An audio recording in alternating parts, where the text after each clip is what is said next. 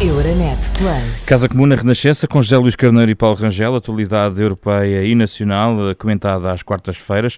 Bem-vindos. Eh, começa esta semana por si, José Luís Carneiro. Vamos começar pelo tema europeu, eh, relacionado com o Brexit, num ponto de interrogação sobre a eh, capacidade de encontrar ou não um acordo do ponto de vista comercial que resolva de vez a questão do Brexit. A verdade é que já ouvimos Boris Johnson dizer que estava preparado para não haver um acordo, as conversações vão sendo mantidas, para já com poucos detalhes sobre o que, é conhecido. Qual é a sua expectativa em relação a este processo, José Luís Carneiro? Bom, como aqui já dissemos, uh, o mais eh, relevante é garantir que o acordo de saída ocorra e ocorra em termos que respeitem, por um lado, os direitos fundamentais dos cidadãos e das empresas que operam e que têm vidas estabelecidas, quer no Reino Unido, quer uh, aqueles que, sendo do Reino Unido, têm as suas vidas e as suas empresas estabelecidas na União Europeia, eh, mas, por outro lado, que uh, signifique o cumprimento escrupuloso uh, dos termos da saída negociada entre a União Europeia e o Reino Unido. Como se sabe, no decurso deste processo, houve uma decisão unilateral tomada há poucos dias por parte do Parlamento Britânico e uh, o que foi, uh, digamos, uh, decidido pelo Conselho Europeu vai precisamente nesse sentido, no sentido, por um lado, de convidar o principal negociador da União Europeia, Michel Barnier, a manter o ritmo das negociações, mas também de serem claros os Estados da União Europeia relativamente à atitude e ao comportamento do Reino Unido. Ou seja, há regras que têm que ser cumpridas até ao fim. Uh, e essas regras uh, têm que ver com uh, dois ou três aspectos que são relevantes. Naturalmente que os aspectos da cidadania europeia são aspectos muito relevantes e dos direitos fundamentais dos cidadãos da União. Eu diria que este é o ponto que no, muito particularmente no caso português é dos pontos que mais eh, nos interessa salvaguardar, dada a grande comunidade, superior a 300 mil portugueses que vivem no Reino Unido, as empresas portuguesas que exportam para o Reino Unido, mas há outras dimensões, nomeadamente o direito da concorrência europeia, que não pode, naturalmente, criar entorces eh, para criar condições de privilégio ao Reino Unido no acesso ao uh, mercado uh, interno, porque uh, tem havido, historicamente, da parte do Reino Unido, uma tentativa de, em cada processo negocial, salvaguardar de uma forma mais ajustada aos seus interesses as negociações, protegendo setores da sua vida económica, da sua vida comercial e até do ponto de vista da sua própria liberdade de autodeterminar as condições da operação económica uh, das suas entidades uh, económicas e empresariais. Ora, aquilo que é transmitido por parte do Conselho Europeu é de que não será admitida qualquer entorce uh, àquilo que, Só que Boris Johnson quer uma mudança de atitude de por parte de Bruxelas. Veja, esse tem sido histórico, tem sido histórico uh, nas negociações que têm sido desenvolvidas. Não, não nos esqueçamos que a decisão de saída ocorre uh, muito pouco tempo depois da União Europeia ter conseguido dar um conjunto de garantias uh, aos responsáveis britânicos, nomeadamente em condições de algum privilégio relativamente a outros Estados-membros. Uh, aqui há um outro princípio muito relevante, é que, uh, e que aliás tem conseguido ser mantido desde os, desde o, os princípios da negociação, o de que todos os Estados negociam a uma única voz ou seja, garantir que há um interlocutor europeu e é ele que fala em nome dos 27 Estados, porque é essa garantia que dá solidez aos compromissos estabelecidos em nome da União Europeia e assim deve continuar. Paulo Rangel, quais são as perspectivas em relação a este processo?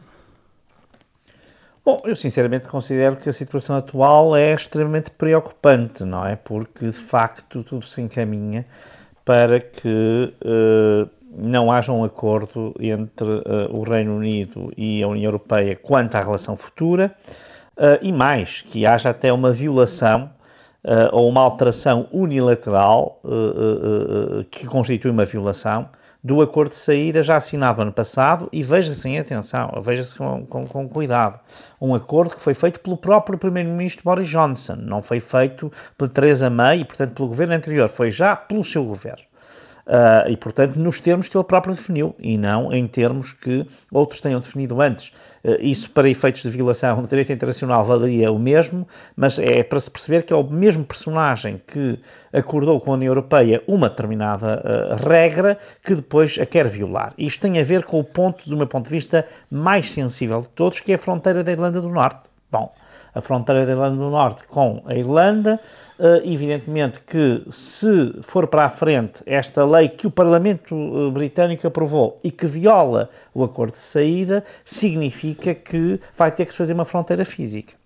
Isto não só criou na, no, no, Reino Unido um grande clamor, todos os primeiros ministros uh, anteriores vivos, Major, Blair, Gordon Brown, David Cameron e Theresa May, foram taxativos na condenação desta, desta, desta orientação, como, curiosamente, o, a Conferência Episcopal Anglicana e, portanto, o Arcebispo de Cantuária e muitos outros bispos, que no fundo representa, de alguma maneira, a própria a sensibilidade dos protestantes anglicanos na Irlanda do Norte, vieram condenar gravemente isto por considerarem que põe em causa os acordos de paz de Sexta-feira Santa e, portanto, pode reeditar um conflito entre aqueles que querem a reunificação da, da Irlanda e aqueles que querem eh, manter-se no Reino Unido e que é também, como sabemos, um conflito de origem religiosa, tem a ver também com, eh, digamos, eh, a confissão católica ou eh, anglicana e, portanto, é muito significativo que este movimento tenha surgido. Depois repara a questão das pescas, que é uma questão muito importante para a França, para a Holanda e para a Espanha, que pescam tradicionalmente, no caso da Holanda, até por tempos quase imemoriais, em águas territoriais britânicas ou em águas, digamos, sob supervisão britânica e, portanto, é, é, é, um aspecto muito importante, que economicamente não é, não é tão decisivo, mas que é realmente muito importante. E depois um outro aspecto que é relevante aqui e que nós uh, temos naturalmente que, que, que, considerar é o aspecto, diria eu, da, da questão, enfim, da própria, não já só do mercado interno, mas uh, de saber uh, o que é que nós vamos fazer na, nas próprias fronteiras. Portanto, uh, neste momento, há dentro da União, dentro do Reino Unido, as confederações, digamos, quer de, de, de, do comércio, quer da indústria, estão extremamente preocupadas porque estão já a antever, no final do ano, filas intermináveis na passagem das fronteiras de um lado para o outro. Portanto, nós estamos a aproximar-nos de uma situação muito caótica. Mesmo do lado britânico há pressões do ponto de vista empresarial para que haja um entendimento.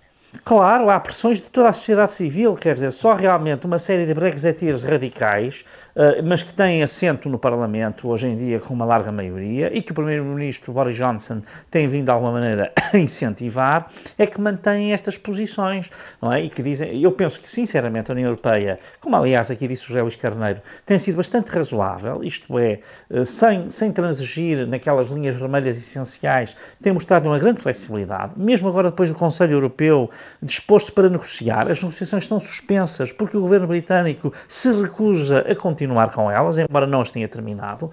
O tempo está a esgotar-se, porque eu julgo que até ao final de outubro, enfim, quando muito, até mesmo ao início de novembro, e quando digo início de novembro, estou a contar, enfim, dia 3 ou 4 de novembro, não estamos a falar uh, mais do que isso. Uh, se não houver realmente aqui uh, um, um, digamos, um, um acordo, uma ultrapassagem destas, destas, destes problemas, nós vamos ter aqui uma, uma questão muito séria. Deixe-me só, esqueci-me de dizer uma coisa que queria dizer. A, a, própria, se vir os jornais britânicos de ontem e de hoje, a, a, polícia britânica e as autoridades policiais estão também extremamente preocupadas porque Sim. o combate ao crime está essencialmente assente na, na, numa cooperação policial muito intensa entre os dois lados do Canal da Mancha, que tem funcionado razoavelmente bem, para não dizer muito bem em alguns casos, e para dizer a verdade, até muito mais a favor do Reino Unido do que da Europa. Enfim, quando nós, enfim, eu estou faço parte da Comissão de Schengen, que tem acesso a dados confidenciais, enfim, sobre os quais aqui não posso falar muito, mas é uma coisa que é evidente, é que uh, os europeus uh, muitas vezes não têm acesso da mesma maneira aos dados que a Polícia Britânica tem, que tem a Polícia Britânica aos dados europeus. E, portanto, isto uh, para eles vai ser com certeza também um problema. Portanto, ou seja, eu acho que há aqui uma coisa que está, eh, no fundo, a poluir um pouco este debate, que é a questão do Covid, não é? A questão da pandemia no Reino Unido, como aliás em várias zonas da Europa, está numa situação extremamente grave, nomeadamente nas zonas de Manchester, de Liverpool, no país de Gales. Uh, uh, e, portanto, uh, isso está a concentrar toda a atenção, o que é natural, da opinião pública britânica e do governo britânico, e evidentemente é um fator que, de alguma maneira, permite que aqueles que querem fazer disto, digamos, quase que uma questão de lana caprina, possam, possam enfim, passar este, este período vital sem serem devidamente escrutinados nem acusados, porque a preocupação, digamos, com a emergência sanitária de tal ordem que, evidentemente, eh, isto é um fator que faz com que não seja a ser acompanhada esta fase final das negociações para uma relação futura com o escrutínio hum. e com o empenho que devia ser. Só um remate muito rápido. Sim, muito breve. Fechar este para sublinhar europeu. a gravidade da situação, que foi também referida pelo Paulo Rangel, é que o Conselho Europeu uh, já uh, convidou os Estados-membros a prepararem medidas de contingência unilaterais e limitadas no tempo que sejam do interesse da própria União Europeia, ou seja, há já um sinal de alerta aos Estados-membros para a eventualidade de não existir acordo. Temas nacionais em cima da mesa, ainda o orçamento, José Luís Carneiro. Uh, vamos mesmo viver de duodécimos? É que o Primeiro-Ministro recusa a crise política, ainda na entrevista desta semana à uh, TVI, uh, deu a entender que, embora procure um acordo, que diz que não vai fugir ao país e que não vai abrir por sua iniciativa uma crise política. É evidente que as palavras do Primeiro-Ministro são palavras de grande responsabilidade. Eh, que contrastam com algumas manifestações eh, públicas de algum taticismo político ou partidário, eh, quer à esquerda, quer à direita porque o Partido Socialista, no exercício de funções governativas, fez aquilo que lhe compete, ou seja, dialogou durante vários meses com os parceiros políticos no Parlamento, auscultou todos os partidos, nomeadamente sobre aqueles que são instrumentos essenciais para a recuperação uh, económica e social do país, e apresentou uma proposta de orçamento ao Parlamento. Mas é sobretudo à esquerda que a questão se coloca. O próprio Primeiro-Ministro disse em tempos um, ehm, que, obviamente, que procuraria fechar esse entendimento à esquerda e que não iria ficar dependente do PSD para aprovar um orçamento. Sem dúvida, mas os outros partidos têm responsabilidades irrecorríveis com os portugueses. Uh, não podemos esquecer e uh, dar a entender que os outros partidos que têm assento parlamentar não têm que contribuir para o interesse do país e para o interesse nacional. Mas é evidente, é um facto, que o Partido Socialista, ao longo destes últimos anos, desde 2015, construiu uma resposta política às necessidades do país e às condições de vida das portuguesas e dos portugueses com os parceiros à esquerda, com o Bloco de Esquerda, com o PCP, com o PAN e com o PEV. E nos quatro meses eh, que temos de preparação do Orçamento de Estado, foi possível corresponder a muitas dessas preocupações, no que concerne, por um lado, ao investimento público e às prioridades do investimento público, concentrado nos investimentos no Serviço Nacional de Saúde, prevendo, por exemplo, mais mil milhões de investimento para 2021, na criação de uma prestação social, nomeadamente para aqueles eh, cidadãos que se encontram mais desprotegidos. Estamos a falar de um investimento de 450 milhões numa nova prestação social. Mas isso não é suficiente, por exemplo, para o Bloco de Esquerda?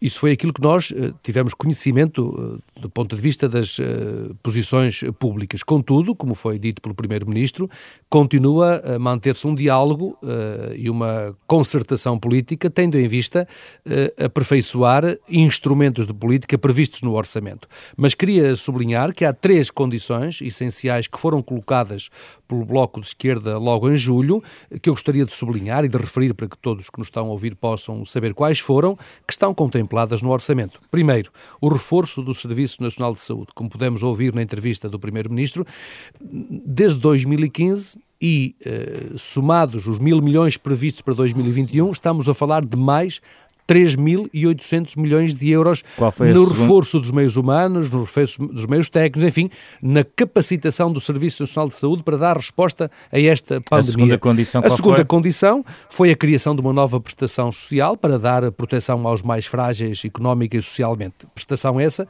que está prevista no Orçamento de Estado e que, como disse, representa 450 milhões de euros. Depois, a garantia de que não haveria injeções de capital na proposta do Orçamento de Estado para 2020 2021 no novo banco. Garantia que também está cumprida na proposta do orçamento. E há depois outras dimensões. O Bloco discorda disso muito... e muitos analistas também discordam disso. Pois, mas discordam sem factos, porque nós temos que nos ater aos factos essenciais do orçamento. Contrariamente ao que aconteceu nos anos anteriores, em que, em função de um compromisso estabelecido no Fundo de Resolução, a proposta do Orçamento de Estado tinha a previsão de uma verba disponível para transferir para o novo banco, este ano essa previsão não está contemplada no Orçamento. Mas permita-me aqui um outro dado: é que, mesmo em relação à proteção dos rendimentos, quer eh, por força da redução do IVA da eletricidade, quer por força da alteração dos escalões do IRS, quer também por força, como disse há dias no fim da nossa do nosso última sessão, quer por força da moratória de dois anos, do, 24 meses, relativas às convenções dos trabalhadores, às convenções Sim. coletivas. Sim. Estamos a falar de cerca de 3 milhões de trabalhadores que ficam com as suas condições salvaguardadas e que era também uma das condições, nomeadamente colocadas pelos parceiros sociais, muito particularmente pelos sindicatos. Via, aliás, que a própria UGT veio sublinhar e valorizar esta decisão do Governo. Já volto a si. Uh, Paulo Rangel, como é que vê estes desentendimentos? Olha, a última eu, informação eu que temos é de desentendimento. Eu acho espantoso quem ouve José Luís Carneiro, quer dizer, isto aqui é uma mistificação total. O que nós estamos a assistir é uma novela triste para os portugueses que estão a viver uma crise económica sem paralelo e para uh, e a viver uma crise sanitária gravíssima, longe do seu fim. É uma vergonha, é a palavra que eu tenho para utilizar, o que o primeiro-ministro e o bloco de esquerda andam aqui a fazer, que é a brincar às escondidas com os portugueses. E o Primeiro-Ministro, que não vem, quer dizer, o José Luís Carneiro diz que, que, aliás, diz que ai, os partidos à direita têm que ter responsabilidade, mas não há partidos que tenham tido mais responsabilidade que o PSD. Infelizmente o PS é que não tem. O PS é que não tem. O Primeiro-Ministro hum, disse há 15 dias que se não houvesse orçamento havia uma crise política. Agora disse na segunda-feira que afinal até governa com duodécimos. Quer dizer, nós andamos a brincar. Portanto, nós andamos a brincar. Portanto, o senhor Primeiro-Ministro anda a brincar aos orçamentos. E anda aqui a fazer uma ginga-joga, não é? Com o Bloco de Esquerda e com o PCP e, e, eventualmente com o PAN, não sei. Andam a fazer um jogo de entretenimento que os portugueses que estão em casa não estão, naturalmente, estão muito preocupados a olhar para isto.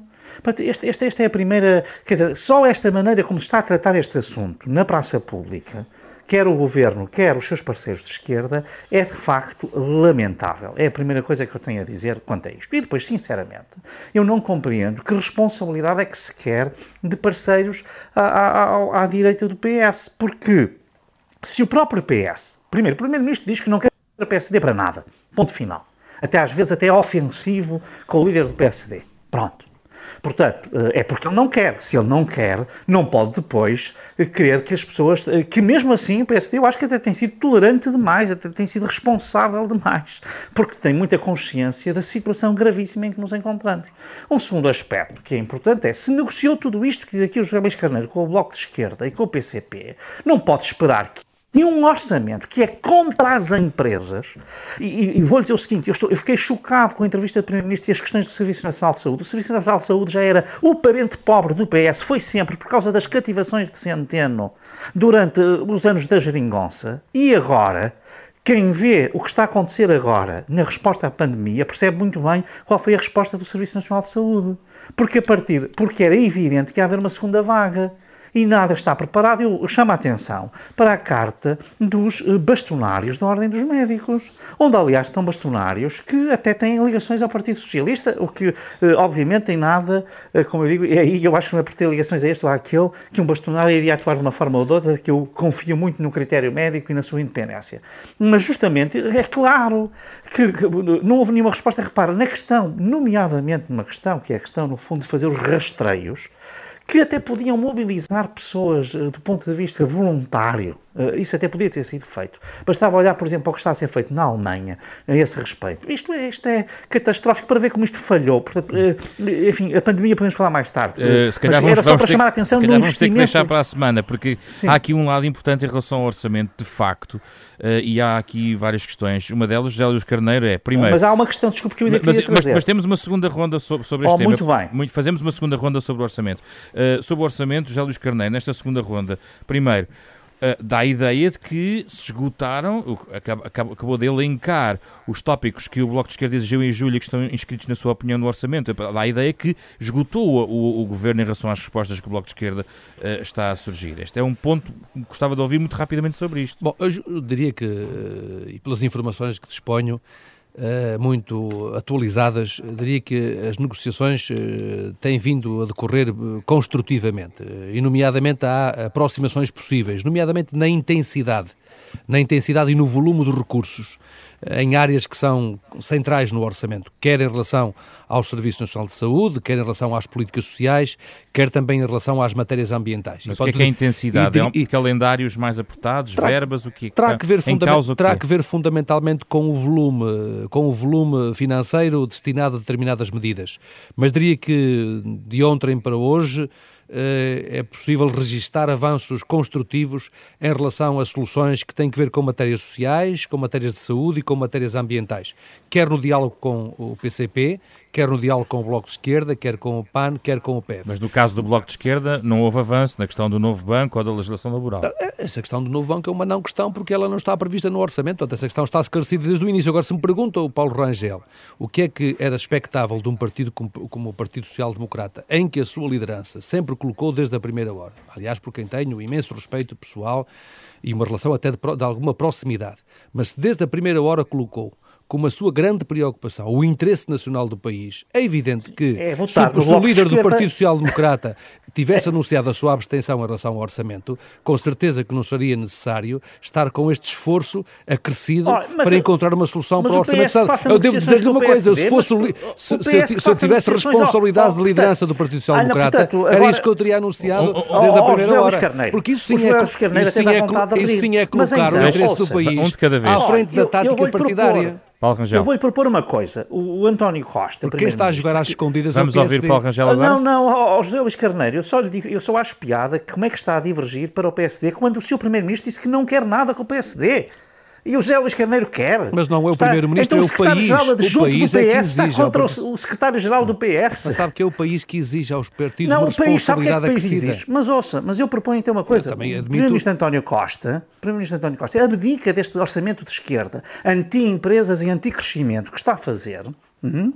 E propõe ao PSD que o PSD faça o orçamento e este, aprova em nome do interesse nacional. Este é o ponto que vem da sua é um intervenção. Oh, oh, oh, é um absurdo tal que nem tem, nem tem descrição. Esse é, o ponto que vem da, seguinte, esse é o ponto que vem da semana passada e eu gostava de ouvir José Luís Carneiro sobre isso, que é a, a possibilidade ou não, uh, José Luís Carneiro, de excluir este orçamento que está aqui em cima da mesa para poder, no fundo, partir com outras bases para um encontro com o PSD. Bom, é o não cenário. Vamos ver agora. É o não cenário? É o não cenário. Agora, ah, mas agora, agora, agora, agora, agora colocamos a questão nos termos. Veja, este orçamento é essencial porque ele funciona como um eixo que abre a porta, nomeadamente ao Plano de Recuperação Económica e Social, e que abre a oh, porta ao quadro amigo, financeiro mas, plurianual. Mas eu, então... eu, pergunto se o Partido Social Democrata foi ou não auscultado por a altura da elaboração do Plano de Recuperação Económica e Social e por oh, a altura cara... das prioridades para o quadro financeiro plurianual. Foi auscultado quer em sede de comissão parlamentar, quer em mas, sede de debate parlamentar, onde aliás tem existido uma grande convergência é política, foi oh, ouvido e as prioridades, eu pedi ao Dr. Paulo Rangel que fizesse um pequeno exercício, comparar comparar, não, as, propo não, comparar as propostas de recuperação. Carneiro, não vale comparar, a pena, desculpe lá. Comparar Tenha as, paciência, é preciso, é comparar, é preciso, Bom, é preciso algo. Não quero, interrom quero interrompê-lo. Não, mas depois não quer. Eu agradeço que não interromper. É preciso aqui alguma, alguma, digamos assim, eh, eh, eu vou dizer, ao menos serenidade eh, e alguma racionalidade. Quer dizer, só faltava agora que num debate aqui na Rádio Renascença viesse aqui dizer que o PSD que é responsável pela aprovação do orçamento. Quer dizer, isto. Mas então, há uma coisa que é o seguinte: diga isso primeiro na Comissão Política Nacional do PS. Diga isso ao seu secretário-geral. Você é o número dois tem todas as condições para lhe dizer. Não venha dizer para os microfones da Rádio Renascença uma coisa que diz, contradiz completamente o que diz o Primeiro-Ministro. Aliás, esta é, um, é, um, é uma novidade que deviam dar neste não, programa. Paulo, Paulo Rangel, é José é Luís Carneiro é desmente António Costa. Não, Pronto. Paulo Rangel, é muito relevante que não se esqueçam de que o Plano de Recuperação Económica e Social é um plano que foi debatido, foi discutido não e é, teve não contributos foi nada. Desculpa, de todos os eu vou dizer o seguinte, o plano é mau. Vou já dizer, na minha opinião, o plano Eu é propunha que fizesse a comparação do que o, apresentou o, Partido Social Democrata com o que foi apresentado pelo governo em Bruxelas e vai chegar à conclusão não, que a convergência ouça, é muito profunda. Não é, não é, não, senhor. Não é, mas enfim, aliás, isso já foi explicado. Mas eu não vou aqui divergir porque meu, eu sei que quero fugir ao tema do orçamento. E eu vou ao tema do orçamento, porque há aqui uma outra, há aqui uma outra, para terminar, uma coisa muito simples, mas muito grave, que é a questão da TAP. E que, aliás, Joel Carneiro, que é uma pessoa do Norte, não tem defendido os interesses do Norte nesta matéria. O nosso primeiro-ministro foi... Aliás, como o ministro... Oh, oh, Paulo Rangel... Ora, vamos cá ver. Deve... A primeira coisa que eu quero dizer é o seguinte. Não é, 1.200 não, não é verdade, milhões de euros... Luís Carneiro, temos que ouvir Paulo Rangel. Este Sim. é um argumento que vem da semana milhões passada. De euros, uhum. 1.200 milhões de euros é mais do que todo o orçamento que há para as empresas, só para uma empresa que já, que já vai despedir 1.600, ninguém pode despedir ninguém. Mas a TAP despede 1.600 trabalhadores e recebe 1.200 milhões de euros. Para o ano recebe mais 500 milhões de euros vai reduzir as rotas todas. Eu que faço o aeroporto do Porto todas as semanas, duas e três vezes, a TAP hoje representa zero no aeroporto, zero.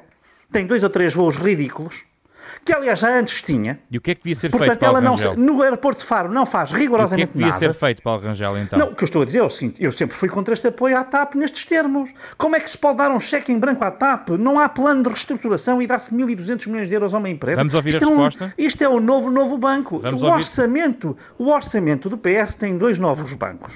Tem um escondido com aquelas trapalhadas que o Primeiro-Ministro explicou no outro dia e que, enfim, o Bloco de Esquerda tem vindo a contestar. E já, depois tem já ouvimos o, o seu argumento na semana passada, o José Luís Carneiro agora. Eu queria lembrar sobre a TAP. Eu queria lembrar sobre a TAP, eu próprio na qualidade precisamente do número 2 do Partido Socialista, tomei posições bastante contundentes e públicas, que são conhecidas, sobre as intenções que a TAP tinha de ainda não vimos nada. Desvirtuar e desguarnecer uh, aquilo que é uma função estratégica de coesão do território Mas nacional. já desguarneceu. Quer em relação ao Porto, quer em relação a, a Faro. E isso não está a acontecer, e o que está, o que está a acontecer, está a ser feita uma reavaliação por força do ajustamento que a TAP terá que ter, relativamente às rotas que a TAP terá para oferecer.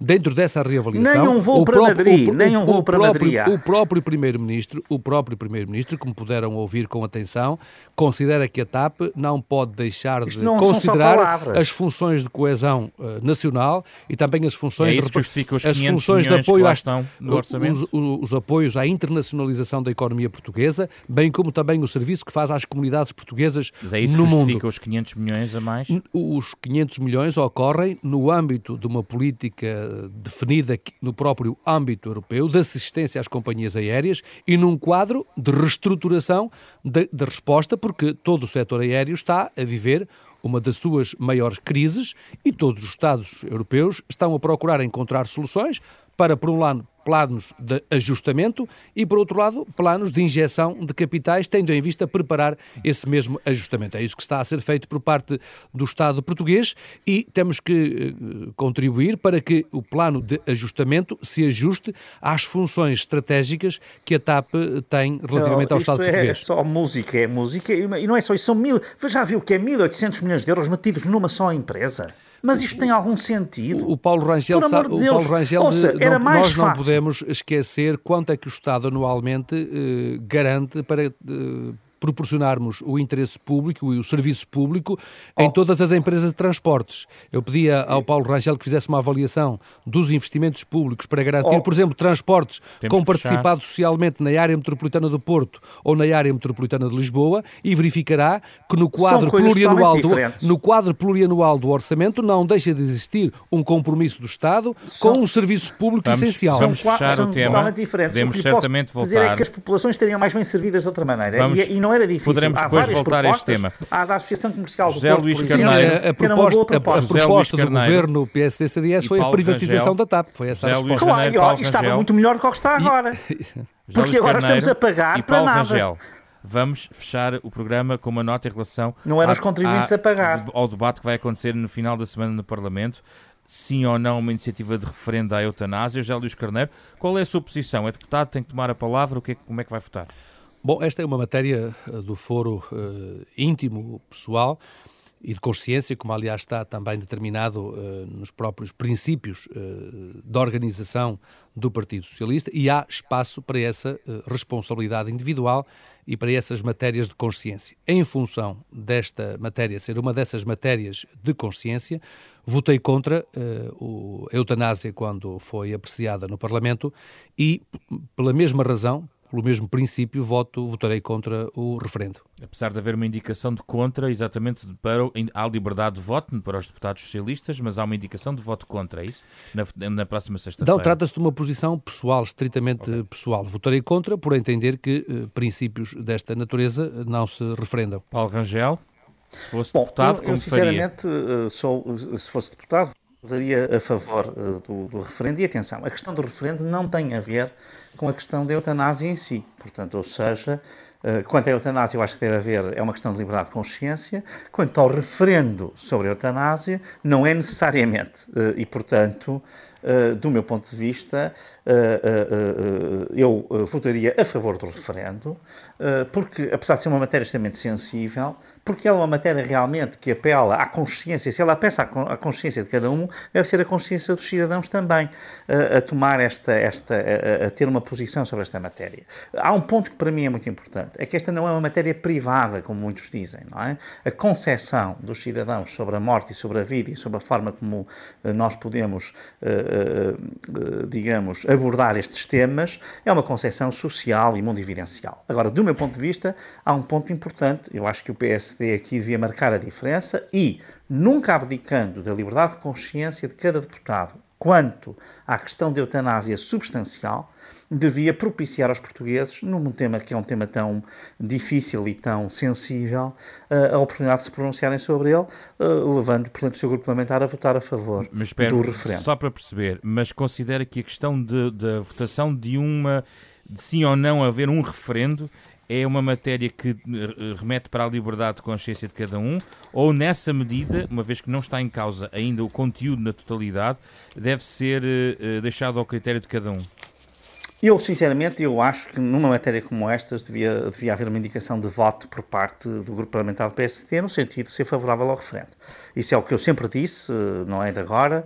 Uh, isto não tem a ver, como eu digo, com a questão de eutanásia propriamente. Eu, eu Aí haverá liberdade total para para cada um ter a sua posição, que aliás é a tradição do PSD desde sempre, e quando digo desde sempre é desde 76. Uh, uh, uh, e, portanto, agora, quanto ao referendo, eu acho que o PSD deveria votar a favor, propiciar este debate, porque eu acho que também é muito importante fazer um debate na sociedade portuguesa que nunca foi feito, sinceramente, com a profundidade que esta matéria exige. Ficamos... E o referendo seria, de facto, uma forma não só de escutar todos os portugueses, mas também de propiciar um debate mais esclarecido. Foi animado esta semana. José Luís Carneiro, Paulo Rangel, regressamos na próxima quarta-feira. Muito obrigado. Muito obrigado. Euronet Plus. Milano. Zagreb. Bruxelas. Sofia. Riga. Euronet Plus, a rede europeia de rádios para compreender melhor a Europa.